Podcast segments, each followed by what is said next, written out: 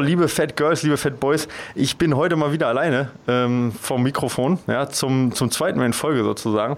Und nach äh, Judith Weider oder Judith Wieder, wie wir ja gelernt haben, ähm, habe ich äh, ja, einen zweiten Gast da, der hochinteressant ist. Ja, und äh, das hat man daran gesehen, wie ihr äh, die Fragen geschickt habt. Ich bin mit Fragen quasi überhäuft worden und äh, deswegen bin ich froh, dass wir heute die Möglichkeit haben, alle eure Fragen zum Thema ja, Sport und Schlaf zu beantworten. Bei mir ist nämlich ähm, die Frau Dr. Sa Sarah Köhling aus äh, Bochum von der Universität, also von der Ruhr-Universität in Bochum.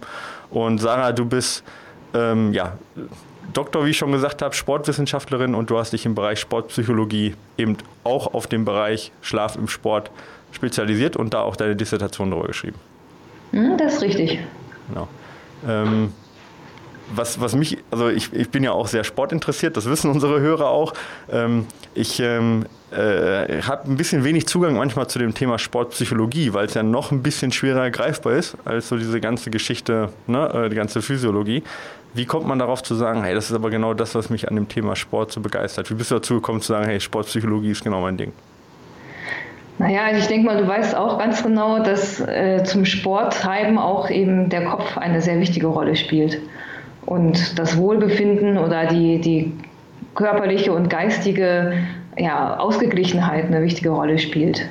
Und gerade wenn man jetzt beim Schlaf schon ähm, ist, dann kann man das ja auch einfach nicht voneinander trennen. Also Körper und Geist ähm, sind da sehr, sehr eng miteinander verbunden.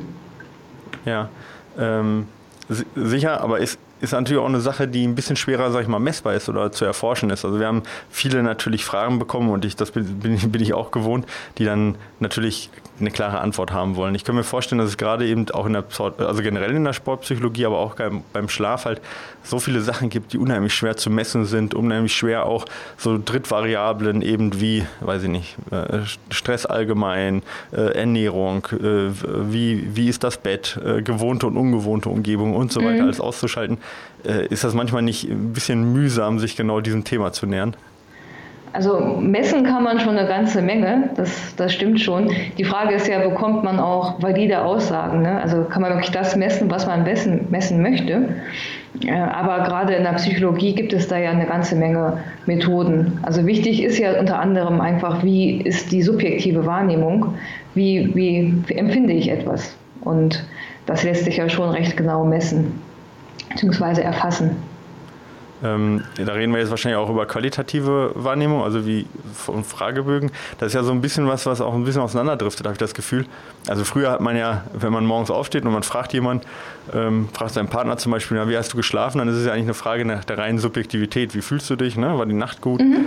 Und heutzutage ist es ja, geht es ja immer mehr dahin, dass es die Möglichkeit gibt mit ja, Fitness-Trackern, aber auch mit Handys und mit Apps auf dem Handy, da kommen wir vielleicht nachher nochmal zu, auch objektiv zu messen, wie der Schlaf war. Und dann geht vielleicht der erste Griff zum Handy und man sagt, nee, ja, ich habe gut geschlafen offensichtlich. Ähm, ähm, vielleicht können wir da mal anfangen. So, also auch für den, ähm, also was überhaupt guter Schlaf ist, was überhaupt guter Schlaf bedeutet.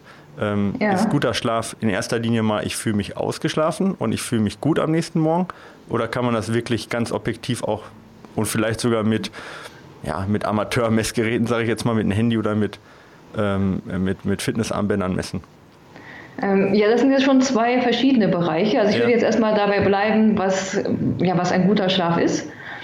Und das, was hast du eigentlich schon ganz gut angesprochen, denn das Wichtigste ist ja, wie man sich dabei fühlt oder am Ende. Also das gibt dann schon ein ganz gutes Kriterium.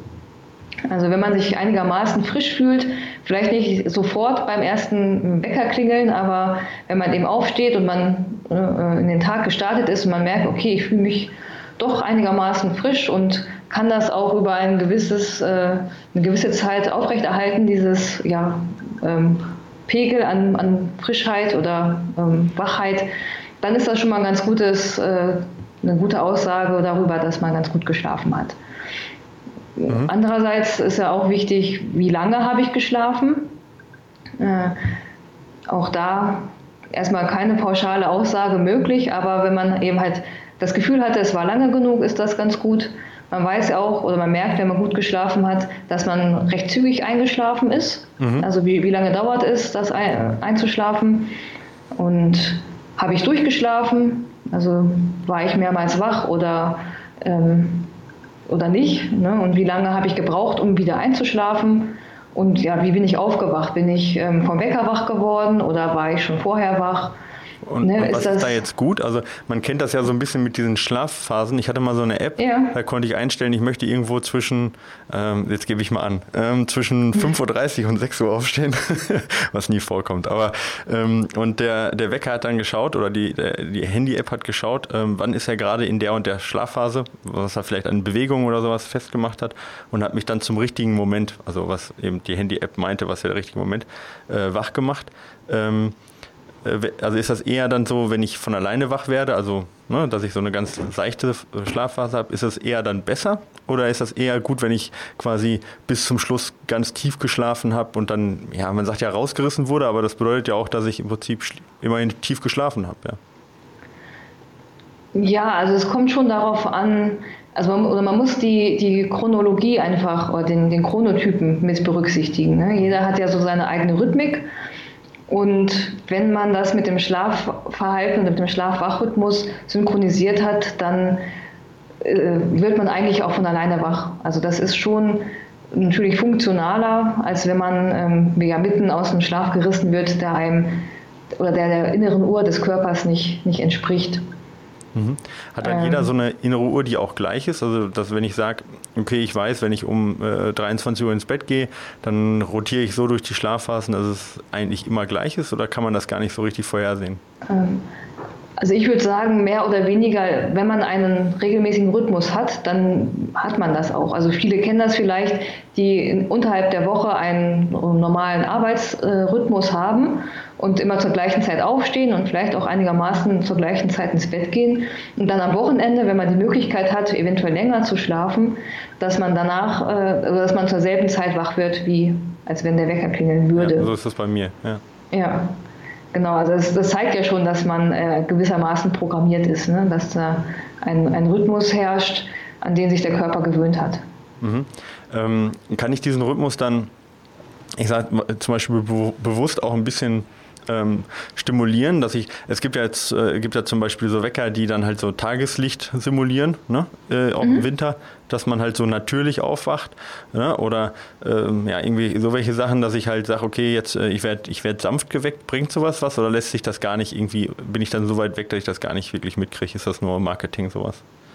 Ähm, also ich habe das tatsächlich auch ausprobiert, so ein Lichtwecker. Ich finde das tatsächlich ähm, auch eine sehr plausible Herangehensweise. Ähm, einfach auch, weil ich gerne sanfter geweckt werde als äh, so abrupt. Und mhm. ähm, ja, gerade im Winter eben durch die Helligkeit.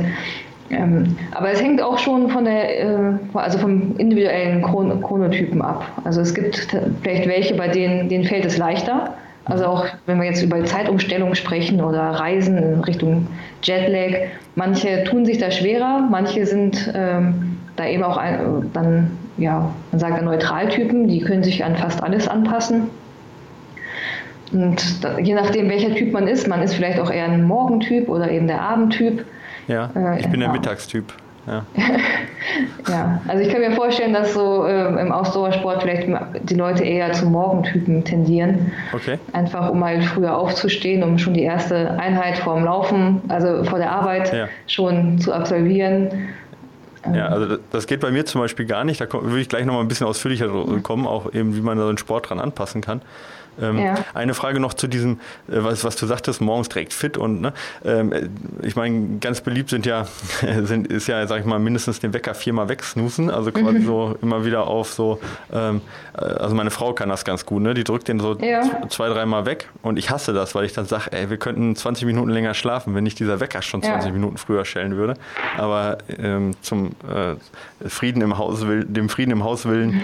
ähm, gebe ich dann, gebe ich dann da äh, bei. Aber ist dieses ähm, ist das auch eine Typfrage oder kann man da sagen, nee, das ist schon eine ganz gute Sache, wenn man sich so langsam, äh, wenn man dann mal ein bisschen einschlummert und dann wieder wach wird?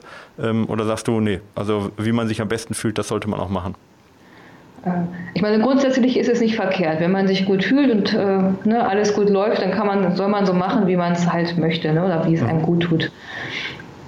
Ähm, also das eine, was du auch schon angesprochen hattest, es ist hilfreich, wenn man eben nicht aus dem Tiefschlaf oder aus dieser REM-Schlafphase, ne, aus dieser ja, die man ja auch mit Traumschlaf verbindet, aus dieser Schlafphase geweckt zu werden. Das heißt, wenn eine diese Snooze-Taste dabei hilft, dass man nicht abdriftet, aber sich schon mal innerlich darauf vorzubereiten, dass man demnächst aufstehen wird, dann kann das durchaus hilfreich sein. Ähm, aber wenn es dich jetzt zum Beispiel stören würde, dann hat das vielleicht auch was damit zu tun, oder man, wenn man jetzt wieder ist bei der Schlafqualität, man sollte ja möglichst effizient schlafen. Das heißt, es geht nicht darum, möglichst lange im Bett zu liegen, sondern auch die Zeit mit Schlafen zu verbringen. Mhm. Und je länger ich wach im Bett liege, desto schlechter wird meine Schlafeffizienz, ja. weil ich einfach dann ne, das Verhältnis von Zeit im Bett zur geschlafenen Zeit wird dann einfach viel zu, ja, geht zu weit auseinander. Und das kann ja bei so einer Snooze-Taste durchaus passieren. Also wenn ich eigentlich wach bin, aber trotzdem noch eine halbe Stunde rumliege, könnte ich auch genauso gut die halbe Stunde vorher schon aufstehen und die Zeit vielleicht etwas effektiver nutzen. Mhm, genau, ja. Das wäre auch mein, mein persönlicher Ansatz, aber da ist auch jeder ein bisschen anders sicher. Du hast ja vorhin gesagt, es gibt Morgenmenschen, Abendmenschen. Ja, ich habe Mittagsmenschen noch hinzugefügt. ähm, das ist ja tatsächlich so. Also bei uns im Büro, ne, wir sind äh, fünf Trainer insgesamt und da sind zwei dabei, die laufen morgens gerne und der Rest, der kann morgens quasi gar nicht laufen. Also ich könnte morgens keine Intervalle oder sowas laufen. Das wird bei mir gar nicht gehen. Ja. Mhm. Ähm, und ähm, ich, ich kann ohne weiteres dann noch um, ah, weiß ich nicht, um 20, 21 Uhr könnte ich jetzt noch laufen, habe ich kein Problem damit. Also ich bin vielleicht dann doch der Abendmensch. Und wir haben auch einen bei uns, der läuft manchmal um 23 Uhr noch und hat da gar kein Problem mit. Ähm, mhm. Ist sowas antrainiert, ist sowas so, sozialisiert oder gibt es also gibt's da auch tatsächlich Studien zu, dass man sagen kann, nee, das kann man rauskriegen, was man ist, oder man spürt es natürlich auch selber und man sollte sein Training dann auch möglichst danach richten. Ähm, nee, man kann das durchaus herausfinden. Also es gibt auch Fragebögen, die das ähm, erfassen, mhm. den man, äh, also so eine Art Selbsttest, den man machen kann. Ähm, wie du schon sagst, also wann, wann fühle ich mich am besten? Ne? Das gibt ja schon ganz guten Aufschluss darüber. Also ein, in gewisser Maßen oder ein gewisser Teil ist ähm, genetisch programmiert, mhm. sage ich mal, oder jeder Typ ist dann einfach so. Aber man muss auch bedenken, dass sich dieser Typ äh, ja, mit, der, mit dem Lebensverlauf auch ändern kann. Ja, also Kinder sind noch ganz anders, haben noch ganz andere Präferenzen. Also die, die dann, typische senile Bettflucht, von ja. der man spricht, das ist nicht nur sprichwörtlich quasi dann. Ähm, ja, da kann ich jetzt gerade nichts Genaues zu sagen. Okay. Also, ja. äh, Aber es kann sich ja. auf jeden Fall ändern, dass man halt morgens, also als Kind quasi, also unsere, unsere Tochter steht super früh auf zum Beispiel immer, ne? das ja. ist ja bei Kindern so, die können ja am Wochenende auch nicht ausschlafen und sowas. Das, und, aber du sagst auch im Erwachsenenalter kann sich sowas noch verändern. Genau, also in der, in der, Jugendphase wird auch häufig mehr so diese Abendpräferenz beobachtet, weswegen auch immer wieder diskutiert wird, dass die Schule vielleicht zu früh anfängt, weil es einfach nicht so ganz der, ja, der inneren Uhr der Kinder entspricht. Mhm. Und es ja, wandelt sich. Ne? Und ähm, im späteren Alter werden die Leute wieder früher wach, gehen früher ins Bett. Ja, aber auch das ganze Schlafverhalten verändert sich. Ne? Babys schlafen natürlich mehrmals am Tag, auch ältere Menschen schlafen wieder mehrmals am Tag und das ist dann so ein, ein Wechsel ja, von zwischen Chronotyp und Schlafverhalten, der sich dann einfach im Lebensverlauf verändert. Hm, okay, also dass wenn man da ein bisschen auf sein Gefühl hört, da kann ja jeder eigentlich sagen, wann er sich am besten fühlt, dann macht man erstmal da nichts falsch. Ähm, also, ne, also, wie du sagst, ja auch Fragebögen, dann das ist ja auch, auch eine Gefühlsfrage. Du hast gerade gesagt, manche schlafen mehrmals am Tag, also klar, also man von älteren Leuten kennt man das, ne? Also meine Oma, die mhm. ist auch mal auf, vom, weiß ich nicht, dreimal am Tag irgendwie vom Fernseher kurz eingeschlafen. Jetzt gibt es sowas ja auch, sag ich mal, als Lifestyle, ne? dass dann auch Manager oder auch sehr erfolgreiche Leute dann so Powernaps machen und irgendwelche äh, hippen Berliner Büros, irgendwelche mhm. Schlafecken ein, einrichten. Ähm, bei Leistungssportlern ist, ist es klar, nach dem Sport, dass sie sich mal hinlegen. Ähm, wie, wie stehst du dazu für die Berufstätigen jetzt? Ähm, dass der Mittag, ähm, also ne, nochmal noch mal eine halbe Stunde oder wie lange auch? Viertelstunde, halbe Stunde, mhm. vielleicht auch eine Stunde? Was ist so das, was, was du empfehlen würdest da? Oder gar ja. nicht? Also so in solchen normalen Berufskontexten gibt es auch tatsächlich sehr viele Studien zu. Mhm. Äh, auch viele, die in Japan gemacht werden. Japan ist ja irgendwie auch recht bekannt für ja, Powernapping oder dass es in Büros solche Möglichkeiten gibt. Ähm, das ist erstmal ja grundsätzlich nicht verkehrt. Also jeder wird sicherlich schon mal gemerkt haben, dass zu einer bestimmten Zeit des Tages, nach dem Mittagessen, am frühen Nachmittag, ja, sich so eine Trägheit einsetzt. Ja. Und also die ist auch normal oder das gehört einfach zum Tagesrhythmus dazu. Ähm, ist dann bei den Morgenmenschen vielleicht auch etwas ausgeprägter, mhm. weil auch die Zeit der Wachphase dann schon viel länger ist. Je länger ich wach bin, desto ja, mehr nimmt irgendwann die Konzentration auch ab, beziehungsweise der Schlafdruck steigt. Und ja, wenn man sowas hat, dann ähm, kann man den natürlich auch mal nachgeben. Das äh, ist erstmal grundsätzlich nichts Verkehrtes. Wenn man denn die Möglichkeiten hat, es ist ja doch äh, ja, kulturell oder gesellschaftlich dann vielleicht abtrainiert. Kleine Kinder bringt man noch dazu oder möchte man, dass, man sie, dass sie den Mittagsschlaf halten. Ja, dass man seine Ruhe hat. Ja, ja. ja genau. ähm, ja. Aber also wenn man halt den inneren Druck verspürt, dann ist das ja auch ein Zeichen des Körpers, der dann sagt eben, ne, gib mir doch bitte mal eine Pause. Ja. Und, aber die Dauer ist dann vielleicht schon von, von Relevanz. Ne? Das hast du ja eben gerade gefragt. Es gibt verschiedene Studien zu, was die perfekte Länge ist.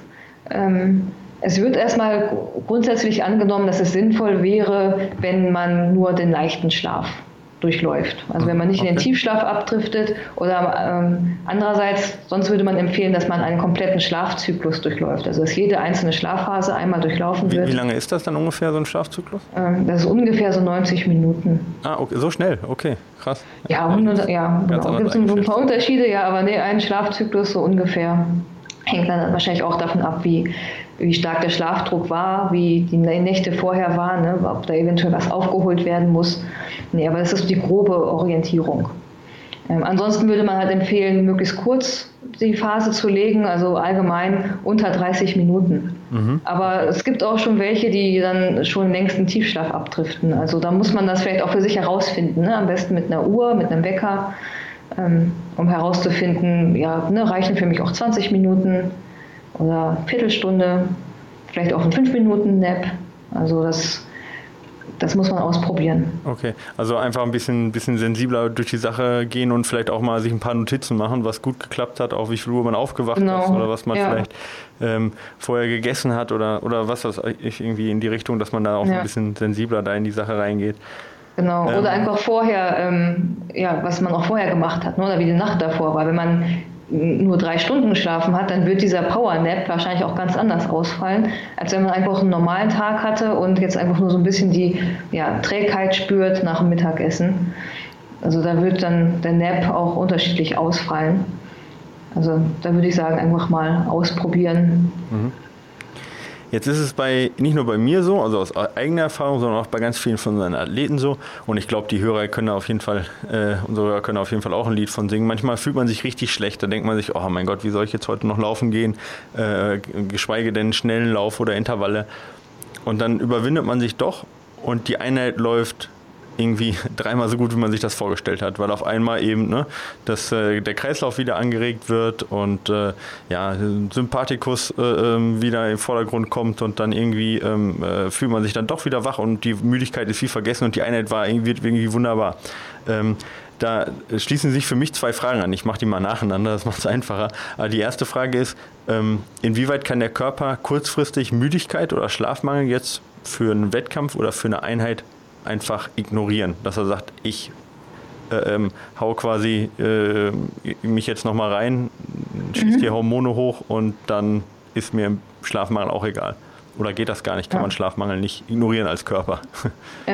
Ja, also ich glaube, es sind erstmal zwei wesentliche Unterschiede, ob es wirklich ein Wettkampf ist oder eine, normale Trainingseinheit. Weil ich glaube, im Wettkampf kann man recht vieles kompensieren, wenn die Motivation einfach groß genug ist. Ne? Da nimmt man ja auch gerne in Kauf, ähm, dass man danach sich vielleicht noch schlechter fühlt, also noch kaputter ist, Aha. weil man in dem Moment einfach versucht, alles aus sich rauszuholen. Ne? Da ist man ja auch bereit dafür, ähm, entsprechend ja, ein paar, also ein bisschen Schwund ist immer. Ne? Ja, okay. Und äh, ja, das, während es um, normale Trainingseinheiten geht, naja klar, dann hat man den inneren Schweinehund, die Motivation, man muss sich aufraffen. Dann ist es natürlich auch schwieriger, so einen Schlafmangel zu, zu kompensieren. Ähm, also das ist rein jetzt von der, von der ähm, motivationalen, psychologischen Seite aus. Ähm, aber auch körperlich ist es durchaus möglich. Also Schlafmangel per se ist jetzt nicht schlecht oder muss nicht bedeuten, dass man an dem Tag überhaupt nichts leisten kann. Äh, es ist nur die Frage, ist es jetzt die eine Nacht gewesen oder hat sich dieser Schlafmangel schon über eine gewisse Zeit ähm, aufsummiert? Genau. Dann wird es natürlich immer schwieriger. Ja. Genau. Ähm, also, eine, also ich denke mal, jeder von uns hat auch schon mal schlecht geschlafen. Also es wäre jetzt auch nicht das Ziel, dass jede Nacht immer gut sein muss oder dass man äh, immer perfekten Schlaf haben muss, weil das ist einfach utopisch. Also es gibt so viele Faktoren, die den beeinflussen können. Also man wird immer Nächte haben, die gut sind und die schlecht sind oder die aus irgendwelchen Gründen halt dann nicht ausreichend lange waren. Hm. Jetzt ist das ja eigentlich so ein Klassiker gerade vor Wettkämpfen. Jetzt nehmen wir mal so einen klassischen Marathon, ja, wo man vielleicht äh, drei oder sechs Monate vielleicht sogar sich drauf vorbereitet hat, hingearbeitet hat und dann ist die kommt morgen früh kommt der große Tag. So, das ist natürlich jetzt ein, äh, eine Bedingung, wo man meistens nicht so gut drunter schläft, ja. Und mhm. dann äh, gibt es so, so ein bisschen auch den anekdotischen Rat zu sagen, ja, solange du die Nächte vorher gut geschlafen hast, ähm, dann ist auch diese eine Nacht schlechter Schlaf nicht so wirklich wild. Vielleicht um die Leute ein bisschen zu beruhigen, aber wie, wie, viel Wahrheit ist da wirklich drin? Also mhm. wenn jemand jetzt wirklich eine Nacht schlecht schläft, aber beim Wettkampf gibt es da Messungen auch zu, dass man sagt, okay, ähm, äh, dass man das auch physiologisch wirklich misst. Also jetzt mal abgesehen davon, wie sehr sich derjenige quälen möchte, aber dass, ähm, ja. dass man Beeinträchtigungen hat oder, oder ja, also es gibt, die meisten Studien werden dann auch eher auf Grundlage von Fragebogendaten erhoben, mhm. weil es auch schwierig ist oder ne, nicht jeder Sportler wäre auch bereit, in einer Nacht, äh, die vor einem wichtigen Wettkampf, dann noch irgendwie ein Experiment zu machen, also was auszuprobieren, sich verkabeln zu lassen ja, mhm. und so weiter. Deswegen ist es schon schwierig, dann an solche Daten tatsächlich ranzukommen. Und man kann dann auch schwer sagen, wenn die Leistung dann gut war oder wenn diese Personen im Wettkampf schlecht abschneiden, ob es jetzt auf den Schlaf zurückzuführen ist. Ne? Das ist ja einfach das ganze Gefüge viel zu komplex. Genau. Ähm, ja, aber prinzipiell, also ja, was man soweit aber weiß, ist, dass, dass es ähm, im Wettkampf nicht so erheblich ist, wie schlecht die, die Nacht war. Also das die hat dann nicht gut. so die große Auswirkung. Ja. Ja. Mhm. Ähm, Jetzt gibt es natürlich die, was ich gerade auch gesagt habe, schwingt ja auch ein bisschen mit, dass man schon mal den Schlaf schon mal sozusagen so, so äh, vorbunkert, ja, so, also dass mhm. man quasi vorschläft. Ähm, den Schlaf aufholen, das kennt ja jeder, ne? dass er dann irgendwie mal 20 Stunden durchschläft oder so. Also ich kenne das zumindest mal, wenn er, wenn ja. er richtig platt war aus irgendeinem Grund. Aber kann man, kann man Schlaf auch ähm, dann sozusagen, kann man sich da so ein Credit holen, so eine ja, du weißt, was ich meine, glaube ich, ne? So ja, ja, so, so, eine Art Schlafkonto. Und dann, ja, genau, genau. Ja, ist, ist leider etwas äh, schwierig. Also wäre auch, die, also auch praktisch fast also schwierig umzusetzen. Ne? Soll man jetzt 24 Stunden schlafen, damit ich mal zwei Nächte irgendwie durchmachen kann? Mhm. Also das, so funktioniert dann der Körper nicht. Ne? Also ich hatte ja diesen den zirkadianen Rhythmus schon angesprochen oder die innere Uhr. Ähm, und es gibt auch einfach Zeiten, wo man, wo der Körper nicht schlafen kann oder nicht schlafen möchte. Ne, und dann zu sagen, ich schlafe jetzt aber trotzdem, einfach damit ich schon mal Schlaf vor, also vorgeschlafen habe, das, das ist dann schwer möglich. Was man halt machen kann, ist, dass man, ähm, also wenn man aber weiß, man hat aus irgendwelchen Gründen eine Nachtschicht vor sich oder man möchte lange durchhalten, dass man dann eben doch sich vorher am Tage schon mal hinlegt, um dann diesen Schlafdruck abzubauen. Okay. Also, okay, also quasi die, Okay, Schlafdruck ja. abbauen, okay, aber halt eben äh, äh, richtig vorschlafen funktioniert nicht wirklich. Ich, ähm, jetzt sind wir schon wieder bei so, oder sind wir schon bei ein paar Spezialfällen, da würde ich nachher nochmal drüber ja. kommen, gerade so, so eben äh, Wechselschichten, ne? so Dreischichtsysteme mhm. oder, oder halt so auch äh, ähm, Wettkämpfe mit wenig Schlaf, also Non-Stop-Rennen oder, oder mhm. ne, so durch die Nacht. Ähm, das sind ja so ein bisschen ein paar Spezialfälle. Ähm, Nochmal, nochmal zu dem, zum Allgemeinen auch, ähm, mit dem Schlaf vorsorgen, Schlaf nachholen, was ja auch häufig der Fall ist, ist einfach mal, bei, bei hart arbeitender Bevölkerung oft, ja, dass die ähm, äh, das in der Woche eigentlich nicht genug Schlaf bekommen, ja, eigentlich so, sag ich mal, langsam immer in, in den, ins negative Konto reinrutschen. Am Freitag mhm. geht dann schon kaum was mehr und dann wird am Samstag mal richtig ausgeschlafen. Ähm, und dann geht es eigentlich das Wochenende ganz gut und so wird sich dann quasi über die Wochen gerettet. Äh, also ich spreche da ein bisschen aus eigener Erfahrung leider. Ja. Ähm, würdest du sagen, sowas ist prinzipiell erstmal ungesund und auch leistungsabträglich oder würdest du sagen, nein, das ist ähm, völlig normal und da kann der Körper sehr gut mit aus, mit so einem, un, also über die Woche auch ungleichmäßig verteilten Schlaf? Also ich glaube, es kommt schon darauf an, wie, wie sieht es aus in der Woche. Ne? Also wie extrem ist da der Schlafmangel tatsächlich, der sich dann aufsummiert.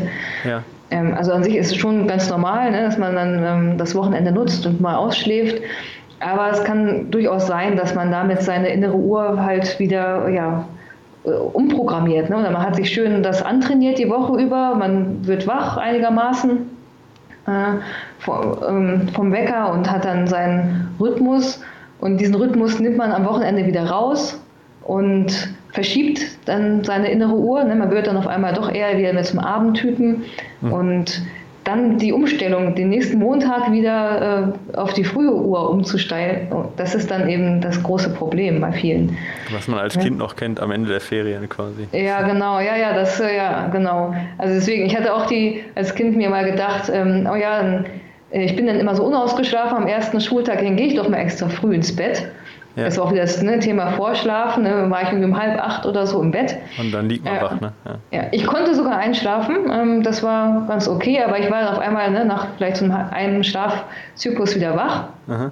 Und er hat halt ewig gebraucht, wieder einzuschlafen und war dann doch, es hat sich dann quasi wieder bestätigt, am nächsten Schultag total geredet. Ja, okay, verstehe ich. Also da wären wir aber schon mal bei so einer Sache auch mit dem Schlafrhythmus. Jetzt gehe ich doch mal ein bisschen in die Spezialwissen noch rein. Zum Beispiel ähm, gibt in Innsbruck gibt so einen Ultralauf, ja, der geht von Innsbruck auf den Stubaier Gletscher. Der beginnt um 0 Uhr. Ja?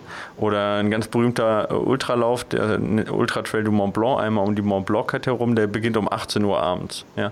Mhm. Und ähm, da sind ganz viele Athleten, natürlich, die sich Gedanken darüber machen, gerade wenn die Läufe dann 24 Stunden gehen oder länger, inwieweit macht das Sinn, schon vorher, auch vielleicht über Wochen oder zumindest über Tage, den Schlafrhythmus so anzupassen, Ne? Also eben als ob ich so ein künstliches Jetlag erzeuge, dass ich mich an einen anderen Schlafrhythmus anpasse, dass dieser Lauf tatsächlich für mich eigentlich am Tag stattfindet. Ne? Oder, mhm. oder ich zumindest mhm. vor dem mhm. Lauf direkt schlafen kann. Ne? Dass, ich, dass ich kein Problem habe, mal um, weiß ich nicht, um 12 Uhr mittags auch mal sechs Stunden zu schlafen, bevor der Lauf beginnt.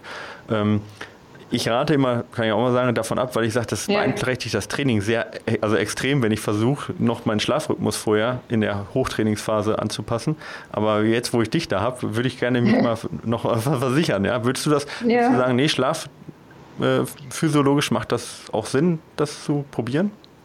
Ähm, würde ich jetzt auch nicht pauschal empfehlen. Ähm, wenn jemand meint, er ist da wirklich sehr empfindlich, ähm, wenn man wenn ja, wenn seine Leistungserbringung gestört wird durch diese Verschiebung der, der Startzeit, dann ja, einfach mal ausprobieren, wenn, wenn es tatsächlich besser ist, den Rhythmus mal umzustellen. Aber dann nimmt man ja auch in Kauf, dass ja sich sehr vieles dabei ändert. Es, äh, man ist ja trotzdem auch irgendwie soziales Wesen oder äh, ne, eingebunden in die sozialen, gesellschaftlichen ähm, Kontakte und es ist auch nicht immer möglich, ne, sich umzustellen komplett. Also quasi äh, in Deutschland zu leben, als wäre man äh, in, auf Hawaii oder so. Klar, ja. Das, äh, ja, ja, aber da nimmt man dann eine ganze so, Menge Einbußen in Kauf. Genau, du hast Ironman oder Hawaii angesprochen, da findet ja auch der ja. Ironman statt. Ne? Und da sind ja auch sehr, sehr viele, sehr ambitionierte äh, Hobbysportler, die da teilnehmen. Und da könnte ich mir schon mhm. vorstellen, dass der eine oder andere mal so anderthalb Wochen äh, Urlaub ja. nehmen würde dafür. Also, äh, ja, genau. Also ich meine, grundsätzlich, wenn man weiß, man äh, äh, wechselt die Zeitzone, dann, man kann schon ein paar Tage vorher damit anfangen, sich schon mal so langsam umzustellen. Ne? Also wenn es jetzt Richtung Osten geht, schon mal ne, immer ein bisschen früher ins Bett gehen, immer ein bisschen früher aufstehen, dass sich das ein bisschen verschiebt. Aber man macht das ja auch meistens, weil man dann etwas länger ähm, in der anderen Zeitzone bleibt. Mhm. Also wenn es jetzt wirklich nur um den einen Wettkampf geht, würde ich auch sagen, man soll möglichst gucken, dass man die Zeit vorher effektiv nutzt und möglichst ähm, ja, erholt und ja, mit den besten Ressourcen ausgestattet in den Wettkampf startet.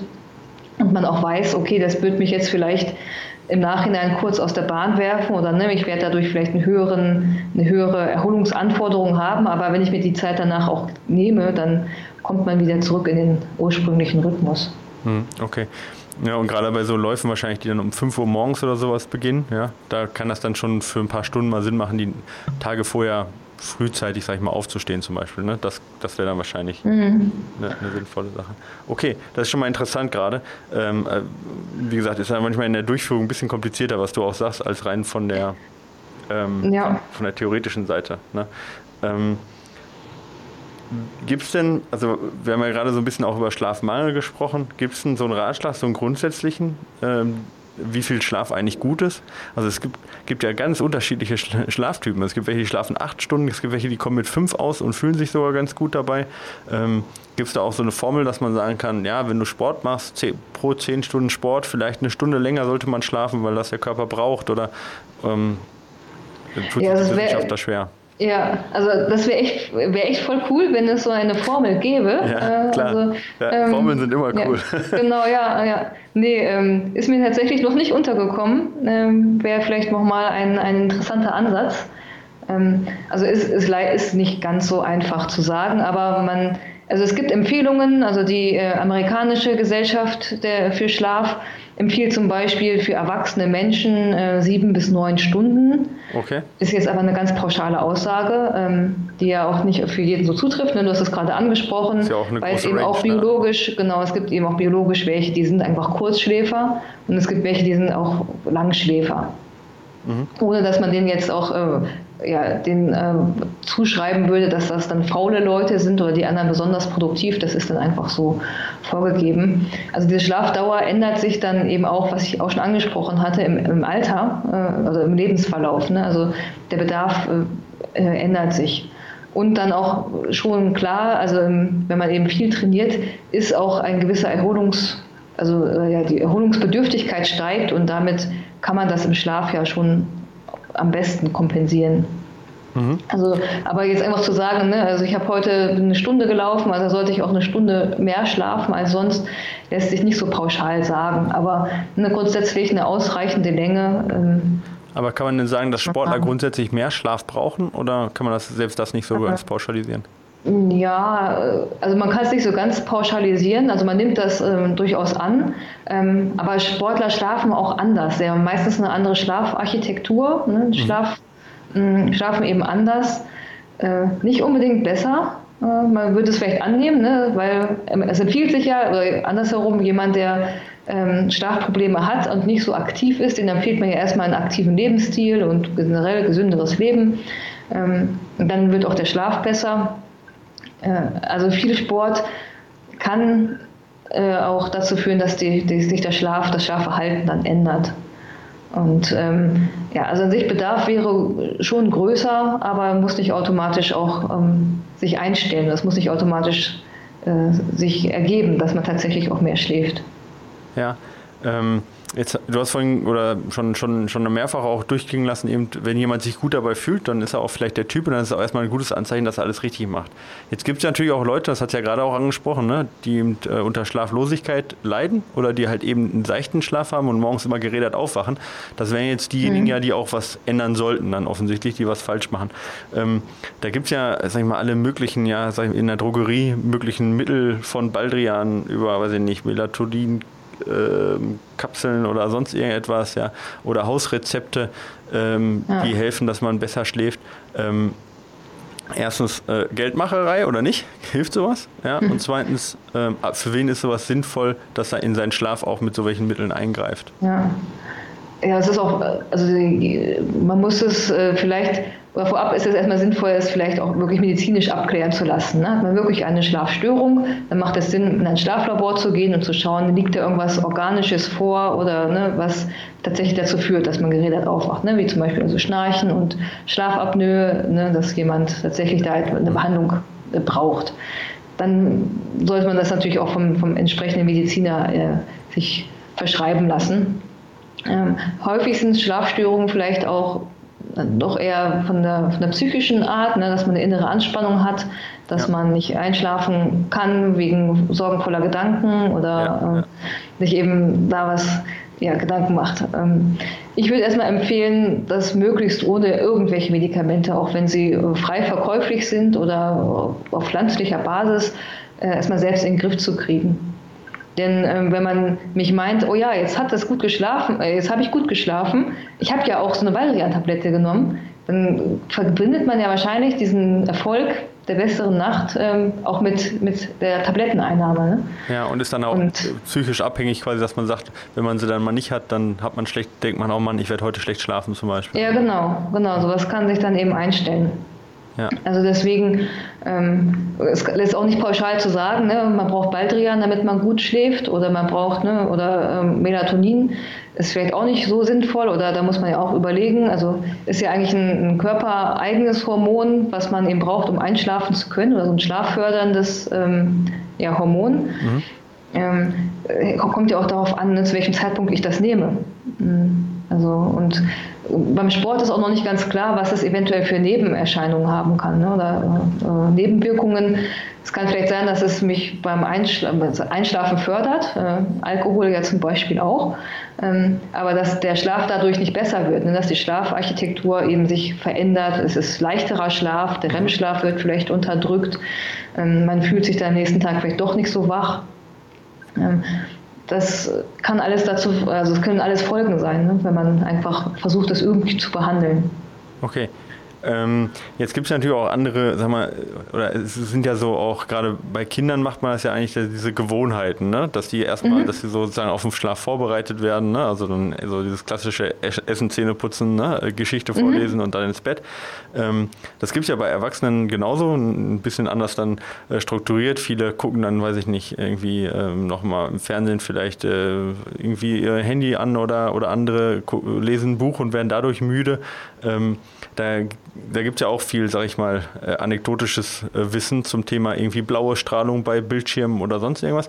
Ähm, ja. Gibt es da was, was du auf jeden Fall abraten würdest, auch wenn jemand sagt, oh, wenn ich mir meine Lieblingsserie angucke, die total, weiß ich nicht, oberflächlich ist, dann schlafe ich super ein.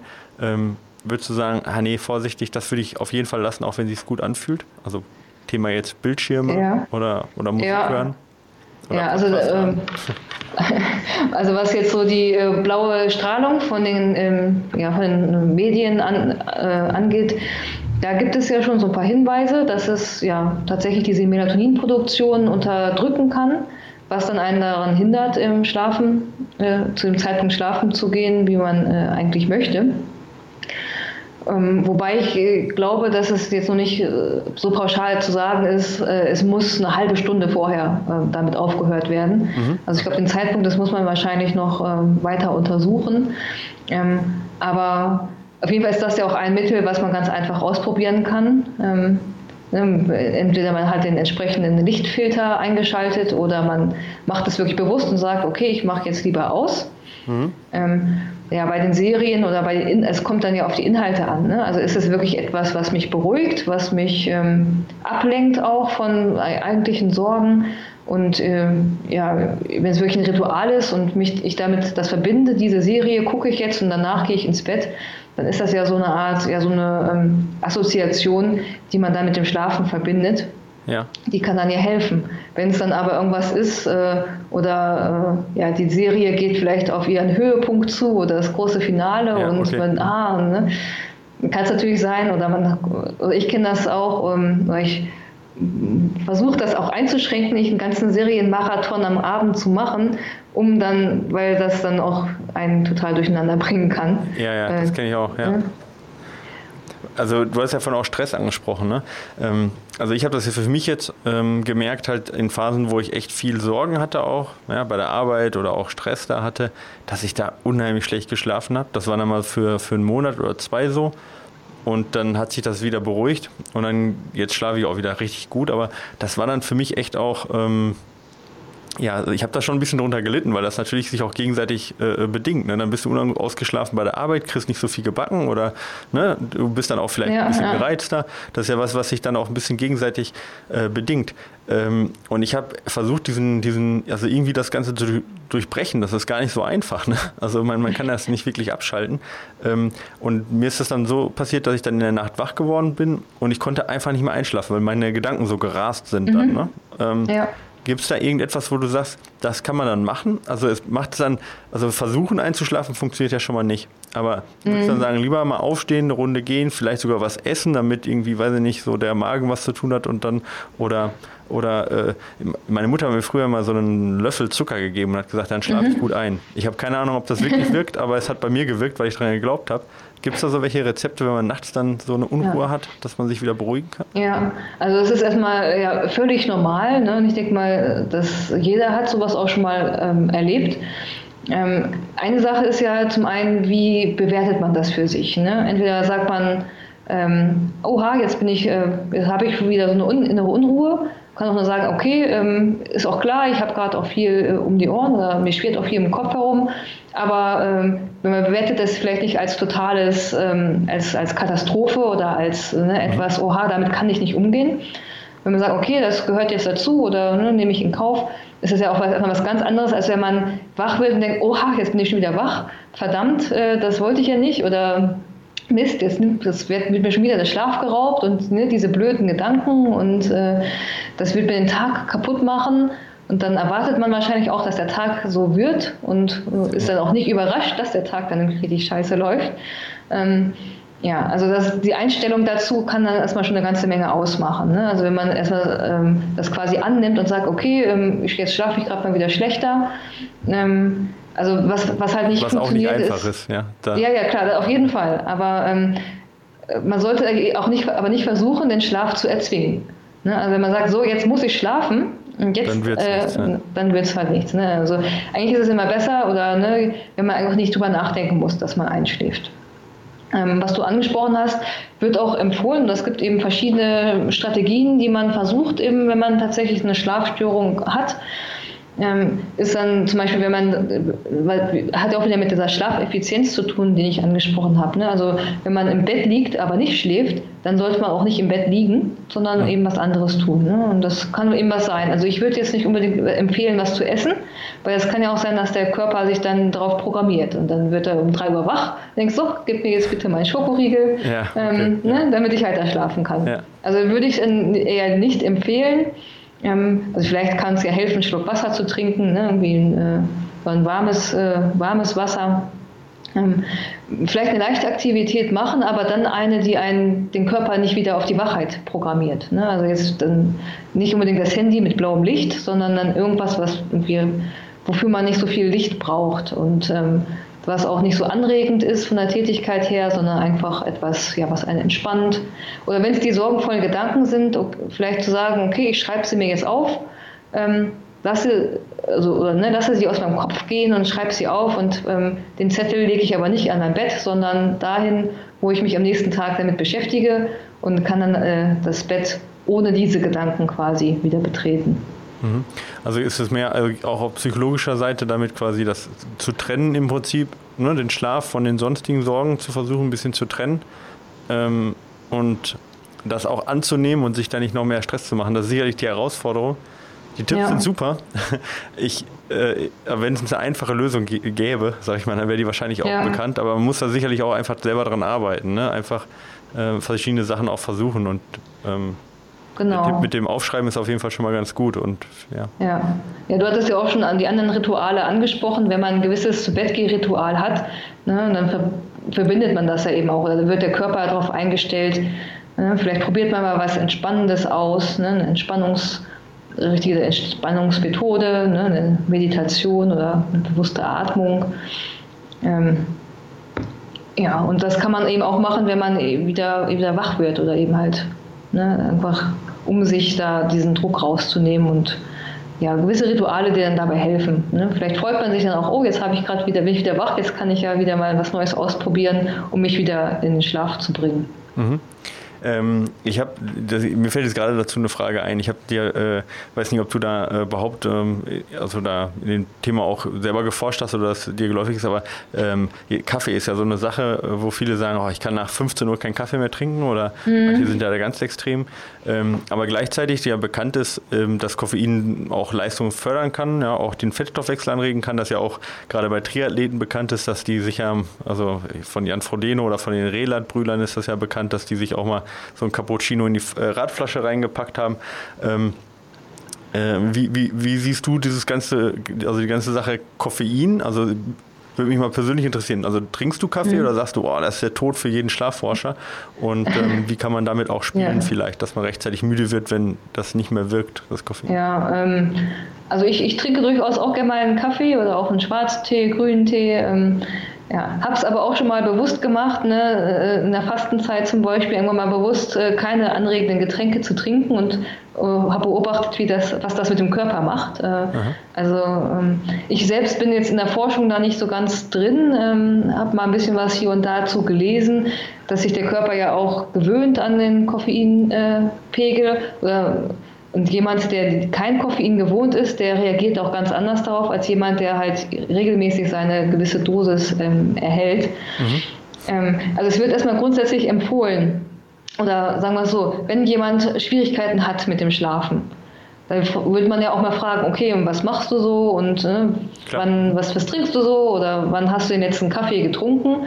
Und dann ist es halt eine ganz einfache Maßnahme zu sagen, okay, vielleicht versuchen wir das mal ähm, wegzulassen oder wirklich gewisse Stunden vorher, also ne, mindestens äh, weiß nicht, sechs Stunden vorher oder so keinen ja, so Kaffee mehr zu trinken. Ne? Ähm, also wie gesagt, bei jemandem, der wirklich Probleme hat, es gibt ja auch welche, die sagen, ich kann Kaffee trinken, so viel ich will oder auch gerne nochmal vom Schlafen und ich schlafe trotzdem.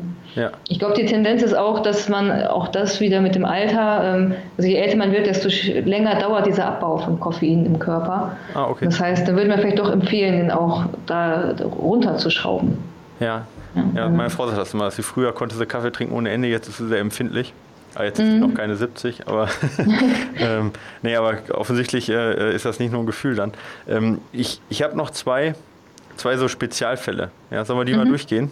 Ja. Ähm, und zwar fangen wir mal einmal an bei so Extrem-Ultras. Ja, so Extrem-Ultras, fünf Tage Non-Stop-Rennen. Da gibt es sowas zum Beispiel ja. wie den Tour de Jean ne? Äh, in, mhm. in, in, den italienischen Alpen wo du irgendwie 300 Kilometer läufst äh, mit keine Ahnung wie viel 1000 Höhenmeter nonstop und klar, bist halt mal fünf Tage unterwegs und äh, dann ist halt auch, da gibt es auch Studien zu übrigens, ja, ich weiß nicht, ob du die gelesen hast, das sind sehr Spezialstudien jetzt auch im Bereich jetzt natürlich laufen. Ähm, mhm die aber jetzt rein äh, deskriptiv beobachtet haben, wie, wie viel haben die Gewinner geschlafen. Und das war natürlich sehr wenig, aber auch ja. krass unterschiedlich zwischen den Gewinnern, sodass da zumindest keine, äh, keine wirkliche ähm, Abhängigkeit ähm, ähm, also herausgelesen werden konnte. Weniger Schlaf gleich besser. Ähm, wenn du sowas jemandem empfehlen würdest oder so rangehen würdest an so einen, so einen Lauf, hm. würdest du, was würdest du sagen, lieber viel kurz schlafen, lieber so lange laufen, bis gar nicht mehr geht oder von vornherein einen Plan machen, um einen Rhythmus zu bekommen? Also ich, ich ja, weiß, das ist eine ja. spezielle Frage und du genau, musst es ist, äh, ja, persönlich ist, schauen. Aber ja, also ich glaube, man sollte auch wirklich sich das dann bei der Einzelperson anschauen. Ähm, also wie du sagst, also es wird da verschiedene Strategien geben. Ähm, und ja, es ist dann ein gewisses Management. Ne? Also man äh, generell äh, ist es ja ein Haushalten von Kräften oder von ja, Krafteinsatz und oder Ressourceneinsatz bei dem Lauf. Ne? Und wie, äh, wie time ich das auch mit, mit äh, Nahrungsaufnahme und so weiter. Ähm, da gehört dann das Schlafen auch mit dazu. Und ähm, ja, also klar, es geht ja alles dann von der Zeit ab. Ne? Wenn ich meine, mir, ich brauche eine halbe Stunde Schlaf, klar, die fehlt mir vielleicht dann am Ende auch. Ne? Also ja, muss man wahrscheinlich schon einfach gucken, ne? wie, wie ähm, verkraftet das eine einzelne Person. Ne? Also der eine kommt vielleicht auch mit Schlaf oder kann das eben ganz gut kompensieren. Und eine andere Person, ja, der tun dann 15 Minuten oder so ein paar Powernaps zwischendurch ganz gut. Also ja, ich glaube aber nicht, dass man sagen kann, es müssen so und so viele Powernaps sein oder ne. Ähm, mhm. Aber dann auch Powernaps oder eben ein Schlafrhythmus, das wäre jetzt da in dem Fall auch sinnvoll, dass man sagt, eben man, man äh, macht sich, man findet vorher raus, wie lange ungefähr so ein Schlafrhythmus ist und versucht das mhm. damit zu timen. Das wäre prinzipiell erstmal sinnvoll.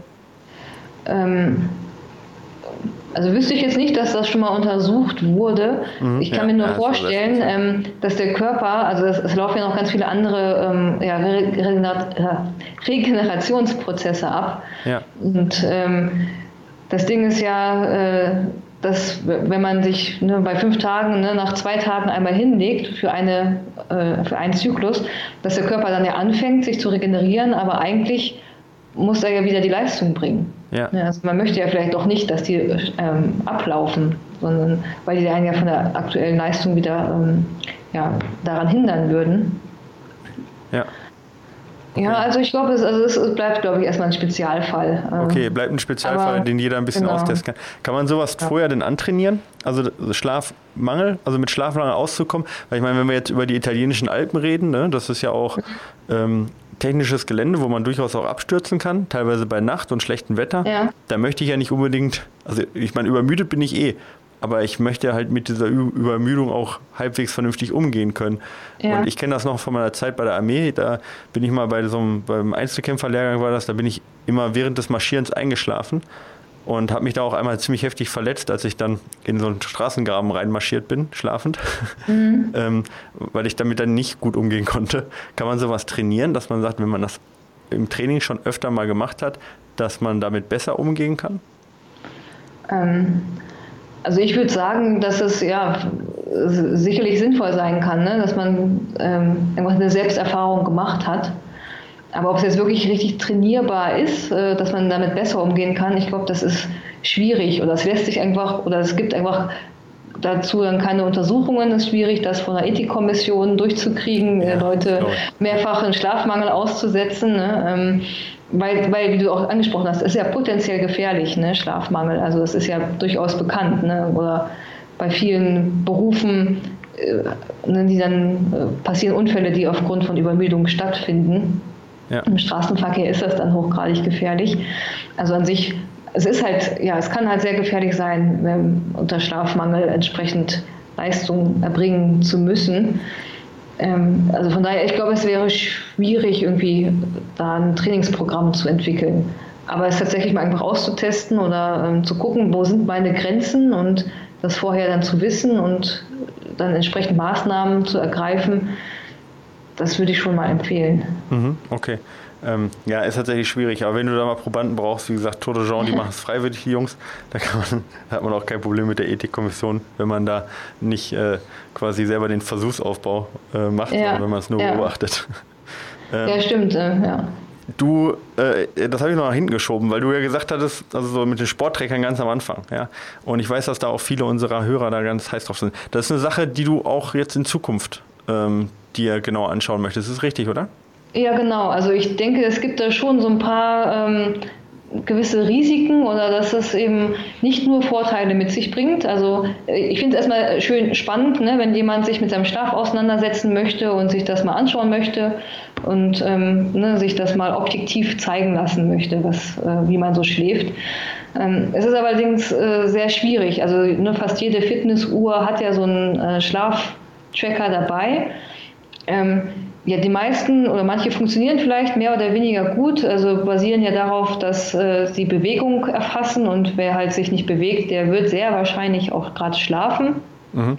Aber sehr viel mehr, also sehr viel zuverlässigere Aussagen erlauben die da meistens nicht. Ne? Wie sieht das aus mit sowas wie Herzfrequenzvariabilität und sowas? Also, ähm, auch da ist ja die Frage, ne? sind die wirklich ähm, validiert ne? auf die Art und Weise, wie sie das erfassen? Und die Algorithmen sind meistens ja nicht bekannt. Ne? Also die Hersteller geben ja selten irgendwie bekannt, wie sie das ähm, validiert haben, wie, ob sie da mit einem Schlaflabor kooperiert haben, ob es da verlässliche Daten zu gibt, dass die auch wirklich ähm, ja, Schlaf irgendwie erfassen können. Also es ist zwar eine, eine, ja, eine Art, also wenn wir gewisse Korrelationen sehen zwischen äh, dem Schlafverhalten und dem, was die Herzfrequenz äh, macht, aber man kann zumindest nicht daraus schließen, dass jemand gerade im REM-Schlaf ist oder nicht. Also man braucht eigentlich immer den Goldstandard dafür, um die tatsächlichen Schlafstadien also messen zu können. Dann?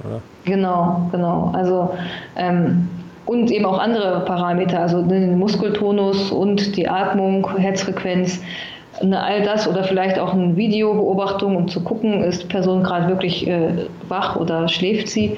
Ähm, erst wenn man so ein gesamtes Bild dann gesammelt hat, dann kann man wirklich auch die bestimmten Schlafstadien erfassen. Und das kann halt eine, eine Uhr nicht, die man am Handgelenk trägt. Ne? Die kann einem eben nicht die Schlafstadien ähm, ablesen. Mhm. Also, da, deswegen muss man da schon aufpassen. Also man ja. kann es vielleicht nehmen, um sich dann mal einen Eindruck zu verschaffen, aber ähm, ja, also sie werden, also ja, ein Handy kann einem eben nicht was über den Tiefschlaf verraten. Okay. Also also im Zweifel lieber auf das persönliche Empfinden als auf die Handy-App für 2,99 Euro hören. Genau, genau. Okay. Gibt es denn da was, wo du sagst, ah, das ist aber, das ist ein Gerät, was jetzt irgendwie, was wir uns genauer anschauen wollen, weil es echt vielversprechend ist? Oder sagst du, nee, die kann man eigentlich alle in, ein, äh, in eine Kategorie reinstecken? Ja, also es gibt schon gewisse ähm, Aktigraphen, die eben ähm, geeignet sind, auch für wissenschaftliche Zwecke, die, die haben dann eben Kriterien, dass, sie, äh, dass es Studien gibt, die unabhängig von dem Hersteller durchgeführt wurden, wo man eben zeigen kann, okay, da gibt es eine gewisse, gewisse Zuverlässigkeit. Mhm. Was sind das, das dann für Geräte und wie teuer sind die? Ähm, also eine Aktigraphie ist das ja, das, äh, was die meistens ähm, machen. Ich glaube, die Preisspanne ist da ja nach oben hin fast nicht, äh, fast nicht begrenzt. Ähm, also Aktigraphie ja. bedeutet jetzt quasi Bewegungs Messung? Genau, so, ja. genau ähm, Beschleunigungssensoren, die da drin stecken. Ja. Ähm, also für uns ist zum Beispiel entscheidend, kann man eben an, kommt man an die Rohdaten heran, um nachzuvollziehen, was da passiert ist oder um ja. selber irgendwie nochmal was nach, nachzumessen oder eben die eigenen Algorithmen ähm, darauf anzupassen. Das ist dann schon ein wichtiges Auf Kriterium. Die Messung vielleicht dann rauszufinden. Genau. Oder ne, dass man auf der Herstellerseite sieht, woran, äh, wie, wie bestimmen Sie denn die Schlafqualität oder die Schlaf, ähm, Schlafdauer? Ne? Ja, okay. Ja, spannende Sache. Also, ja, ich meine, die, die Tendenz ist, ähm, ist auf jeden Fall da, sag ich mal, alles immer tracken zu wollen, gerade bei mir ja, auch. Ja. Ähm, und da muss man aufpassen, dass halt das persönliche Empfinden da nicht drunter leidet, ne? dass man da nicht genau. das eine mit dem anderen ersetzt, sondern halt ergänzt. Ne? Und dann äh, genau, und ja halt eher, und eher mit einem kritischen Auge dann da drauf zu schauen, ne? was, was liefert mir das jetzt für Daten. Alles klar. Ich habe ich hab eine Frage, die würde ich ganz gerne mal vorlesen, weil da haben wir so drei, vier in die Richtung gekriegt. Ähm, ich bin Intensivpfleger und arbeite in Wechselschicht. Da habe ich immer sehr wenig Schlaf und habe ständig Jetlag. Ja, also mhm. Jetlag halt im Sinne von, also ist klar. Ein Beispiel dazu, fünf Nachtdienste von 22 Uhr bis 6 Uhr, dann zwei Tage frei. Dann geht es oft mit Frühdienst weiter, also 4 Uhr aufstehen. Ja, habt ihr Tipps, wie man da am besten mit umgeht? Also das zum Thema Ethikkommission, das ist natürlich auch so eine Frage, ne? inwieweit man als Arbeitgeber da, äh, mhm. gibt es ja sicherlich Regelungen, also gibt es ja Arbeitszeitregelungen, aber ähm, wie kann ich, wie kann ich so, also sowas mit Sport verbinden? ja. Ähm, na gut, also, also meinst du jetzt mit Sport verbinden im Sinne von, wie kriege ich jetzt noch mein Training unter? Oder ja, wie kann also mir Sport dabei dann, helfen? Also erstmal, genau, vielleicht mal zweigeteilt ja. auch. Erstens mal, wie kann, wie kann ich überhaupt sowas, also fünf Nachtdienste und dann eben dieses Umstellen, ja, äh, wie kriege ich das hin? Und die zweite Sache wäre jetzt da auch ähm, so eine Art Periodisierung, ähm, sozusagen packe ich mir die Ruhetage dahin, wo ich gerade den Wechsel habe, dass ich da erstmal klarkomme auf den Wechsel und mache dann dafür mehr, wenn ich wieder darauf eingestellt bin. Sowas zum Beispiel, ja. Mhm. Ja, ja, das klingt schon mal plausibel. Ne? Ja, also, ja, weil ne, wenn der Körper erstmal immer eine Veränderung braucht, ne, dann ist es ja sinnvoll, den möglichst wenig zu geben, was der verarbeiten muss. Also, ja, ähm, ja ansonsten, ähm, also die Frage ist ja, was ist genau das Problem bei, der, bei dem Wechsel der Schichten? Ne? Ähm, ist es jetzt die, die Zeit äh, von morgens äh, zum Abend hin oder ist es ne, die, das Einschlafen? Ähm, also ich glaube, ich da gibt es eben auch wieder, das hängt ja mit dem Chronotypen zusammen, ne, welcher, äh, welche Schwierigkeit man eben hat. Ähm, eigentlich sollten ja auch solche Schichtwechsel vom Arbeitgeber so strukturiert sein, dass man äh, quasi sanftere Übergänge hat. Ne? Also von der Frühschicht vielleicht eine spätere äh, Mittelschicht und dann die Abendschicht, ähm, dass da der Cut nicht so extrem ist. Ja, ähm, zwei Tage ist ja schon extrem, ne? von 22 Uhr bis 6 Uhr. Und dann hat man zwei Tage Zeit, den quasi den Zeitrhythmus um genau zwölf Stunden zu switchen. Das ist ja schon ja. sehr extrem, oder? Also ja. ist ja kaum auch mit Training vereinbar, finde ich, weil ich meine, wenn du in den zwei Tagen auch nicht trainierst, aber und versuchst irgendwie den Schlafrhythmus anzupassen, also von Erholung kann ja keine Rede sein, wirklich, ja. Ja, ja, das stimmt. Also das ist schon sehr, sehr schwierig, dieses, dieses Thema mit Schichtarbeit. Okay, ähm, aber dann leben quasi im, ja, ich sage jetzt mal, ja, das, ja, das geht, ja, geht man kann es ja eigentlich, also ich habe jetzt überlegt, zu versuchen, das möglichst so zu machen, dass man wenig anpassen muss, weißt du, dass man sagt, ähm, mhm. also nach der, äh, äh nach der Nachtschicht bleibe ich möglichst lange noch wach, ja, so bis, ich sage jetzt mal, bis 12, 13, 14 Uhr, vielleicht sogar noch ein bisschen länger. Und dafür ähm, äh, versuche ich eben bei der ähm, ähm, bei der, äh, wenn ich jetzt die normale Frühschicht habe, versuche ich dafür früh ins Bett zu gehen, weißt du, damit sich das nicht mhm. ganz so verschiebt. Ähm, wäre sowas so eine Strategie, dass man sagt, eben man versucht die nochmal möglichst nah anzupassen, dass man eben nicht so viel Jetlag hat, Jetlag hat, also immer quasi, egal ob Früh- oder Spätschicht, zu versuchen, um, ja, ich sag jetzt mal, um 16 Uhr ins Bett zu gehen oder sowas oder um 15 Uhr ins Bett zu gehen. Ja, ist auch irgendwie blöd, ne? Sozial, sozial nicht verträglich, ja. wirklich. Ja, genau, das, das ist äh, sehr, sehr schwierig. Ähm, ja, also ich fürchte, dass äh, also soweit mir bekannt ist, gibt es, glaube ich, auch nur die Modelle, dass man einfach jedes Mal sich wieder neu anpassen muss. Also man kann schon versuchen, wenn man eben eine Nachtschicht hatte, nicht komplett sich umzuschalten, damit man eben halt vom sozialen Leben auch noch was hat, sondern dann eher nur ne, ein, zwei Schlafzyklen direkt am frühen Morgen und dann wieder nochmal Mittagsschlaf am, am, Nachmittag und dann eben halt die Nacht äh, durcharbeiten und danach wieder den, ja, diese kürzeren Rhythmen hat. Und ja, wenn man dann wieder auf der normalen äh, äh, Uhr zurück ist, äh, also in der normalen Schicht, dass man dann auch versucht, seinen normalen Rhythmus einigermaßen zu haben. Mhm. Noch eine Frage dann zum Sport. Jetzt nehmen wir mal an, äh, nur der Vereinfachung her. Ähm, man ist dann zwei Tage fühlt man sich gut, ne? dann geht es wieder zwei Tage richtig schlecht, dann geht es wieder zwei Tage richtig gut. So einfach nur der Vereinfachung her. Das trifft jetzt nicht genau das zu, was er gesagt hat, aber nur um mhm. ein einfaches Modell zu haben. Ähm, würdest du dann sagen, das Training eher dann, wenn es einem gut geht und dafür die Regeneration dann, wenn es einem schlecht geht? Oder würdest du sagen, nein, dadurch, dass man, dass der Körper auch, wenn es einem schlecht geht, Training kriegt er immer irgendwie hin, aber dann hat man wenigstens die Ruhetage, wo man sich wirklich gut fühlt, wo man sich wirklich erholt und wo der Körper auch die Trainingsreize mhm. umsetzen kann. Ja, genau, was du nämlich einmal gerade angesprochen hast, das widerspricht sich ja ein bisschen. Ne? Ähm, ich äh, ich kriege es gar nicht mehr hin, ich fühle mich schlecht und trainiere dann äh, und regeneriere dabei. Ne? Also das sind ja genau, zwei Sachen, die ja. schließen sich ja irgendwie aus. Ne? Genau, also, eben, das meine ich. Ja. Ähm, also das ist eigentlich auch ganz wichtig. Ne? Nur weil ich gerade nicht trainiere oder weil ich gerade eine Pause mache, heißt das auch automatisch, dass ich mich dabei erhole ne? oder dass ich dabei eine effektive Regeneration mache.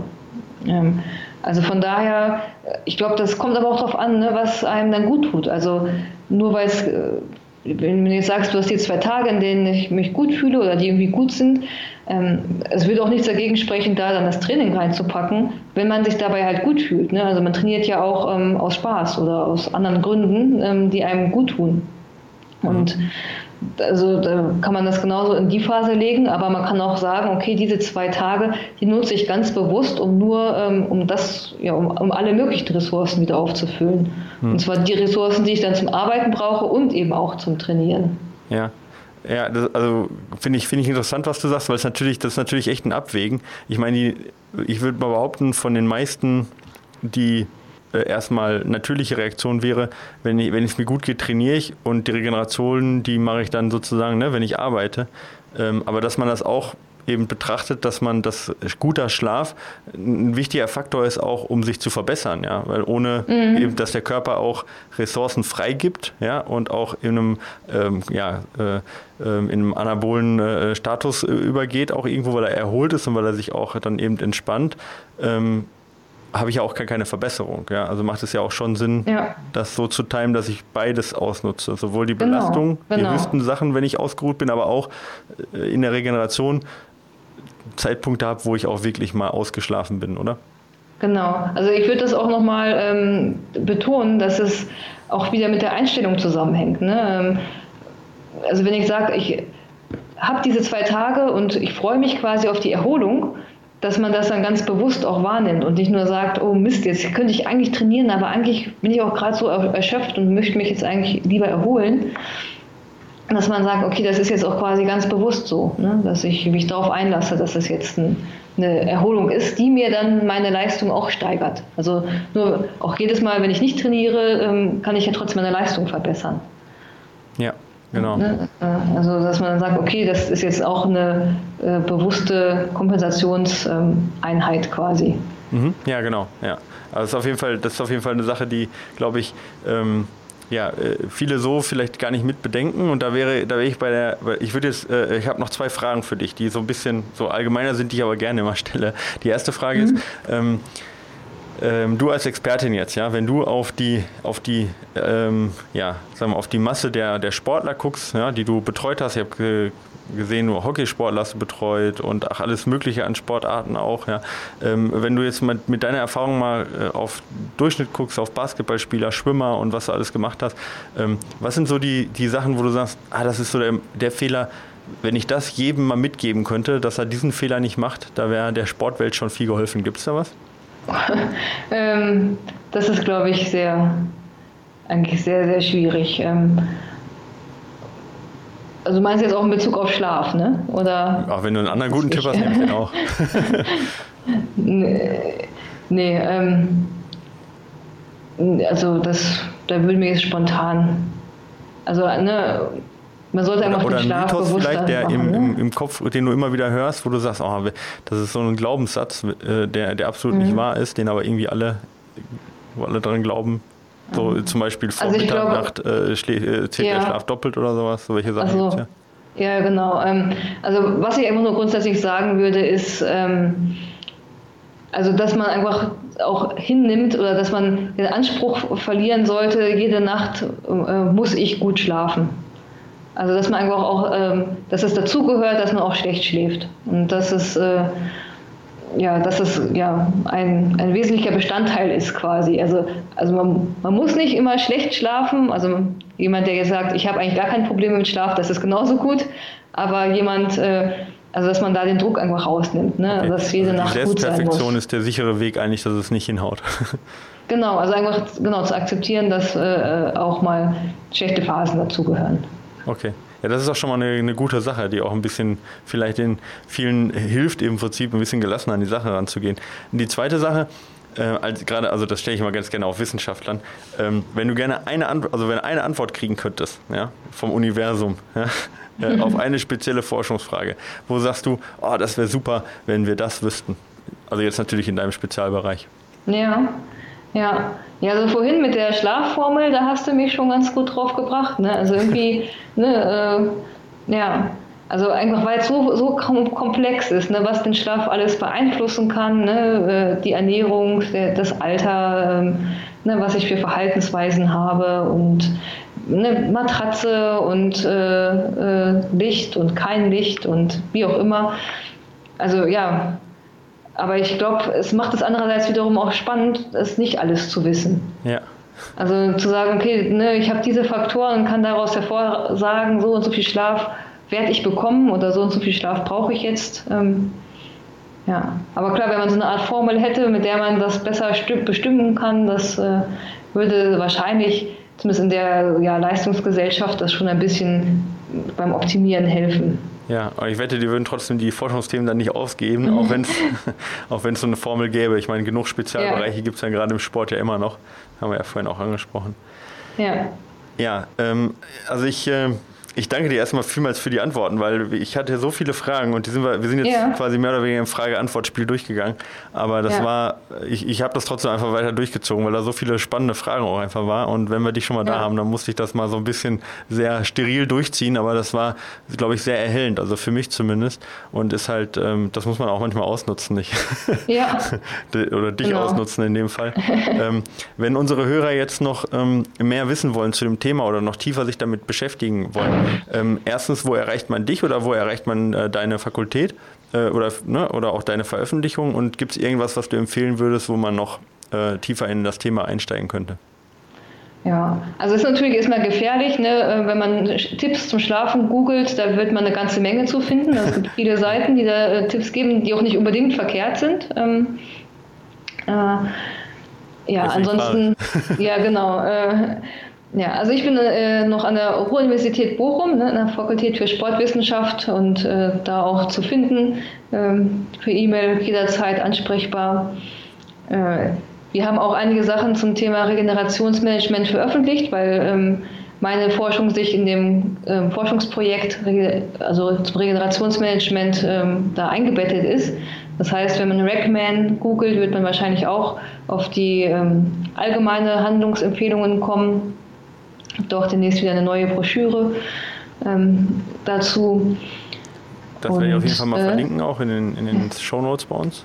Ja. Und Ja. sonst vielleicht ein Buch oder sowas? Also darf auch ruhig mal Populärliteratur sein. Du musst ja nicht sagen, dass du es gelesen hast, aber vielleicht, wo du sagst, naja, das ist vielleicht vom Kollegen und das ist, ähm, da steht auf jeden Fall mal kein Quatsch drin.